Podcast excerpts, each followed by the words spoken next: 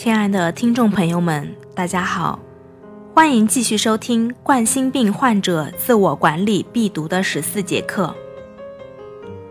上一期节目我们分析了一下冠心病治疗是心脏搭桥好还是安装支架好。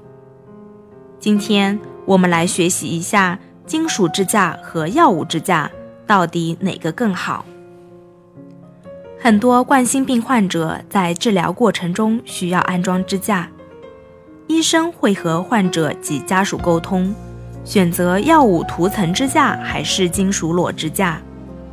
那么，药物涂层支架和金属裸支架哪个更好呢？首先，我们来看看药物涂层支架和金属裸支架有什么不同。要介绍两款支架的区别，就要从冠脉介入治疗开始说起。冠脉介入治疗经历了三个阶段，第一阶段是球囊扩张技术。一九七七年，瑞士完成了全世界第一例球囊扩张手术。之后的手术过程中发现，球囊扩张术存在两个问题。第一个问题是手术的疗效不持久。很容易发生再狭窄，预估再狭窄率达到了百分之三十到百分之五十。第二个问题是球囊在血管内扩张过程中，可能导致血管撕裂，出现血管闭塞，造成患者急性心肌梗死。因此，一些患者可能球囊扩张手术做到一半，被拉去做冠脉搭桥手术。否则就会有生命危险。为了保障冠心病的治疗效果，同时又兼顾治疗的安全性和持久性，支架应运而生。第一代支架就是金属裸支架，它的出现使介入治疗更安全。借助于支架，患者血管内堵塞带来的风险能立即得到解除。而且再狭窄率下降到了百分之十到百分之二十。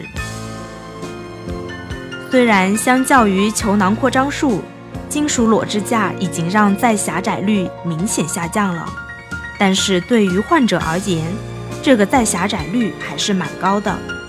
于是药物涂层支架诞生了。所谓药物涂层支架。就是把抑制细胞增生的药物涂在支架上，使药物在支架植入血管后的三个月内缓慢释放，从而保持血管通畅，避免再狭窄的发生。药物涂层支架对于冠心病患者而言，的确具有更持久的疗效。使用药物涂层支架的患者再狭窄率只有百分之五到百分之十。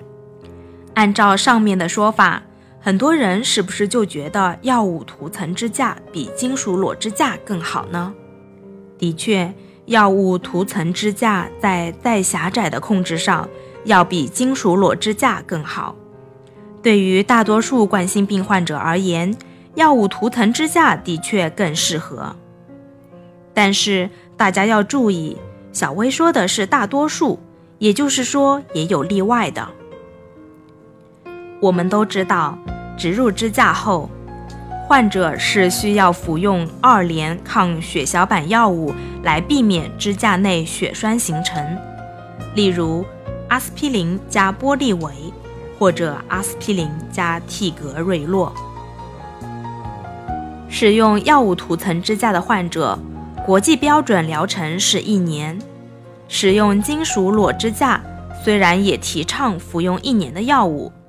但是因为金属裸支架上没有药物抑制细胞增生，因此血管内皮可以较快长在金属支架表面。一般一个月左右，支架的绝大部分就能被内皮覆盖。三个月时，支架就已经比较完整的被内皮包裹。因此，患者如果在支架植入后需要进行外科手术，或者其他原因需要停药。一到三个月后就能暂时停止。这种较短疗程的服药，对于冠心病合并出血风险的患者而言，同样是有利的。所以没有标准说哪个支架更好，只有根据患者具体情况来评估获益和风险，选择哪个更合适。其实，无论选择哪款支架，都要改善生活方式。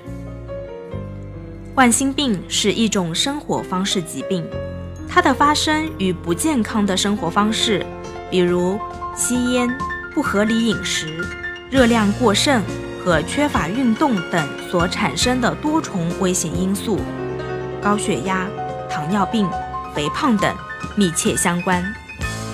因此，改善生活方式对于预防冠心病很重要。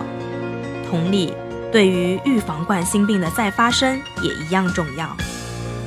大家想想，冠心病发生不就是因为您之前的生活方式是不健康才导致的？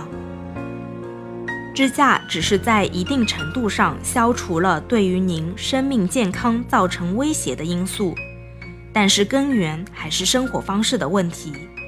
因此，改变生活方式对于冠心病患者也是很关键的因素。此外，无论安装的是金属裸支架还是药物支架，都需要长期坚持服药。那么，冠心病患者需要长期吃什么药呢？下期我们将详细和大家介绍冠心病患者需要长期服用哪些药物，敬请期待。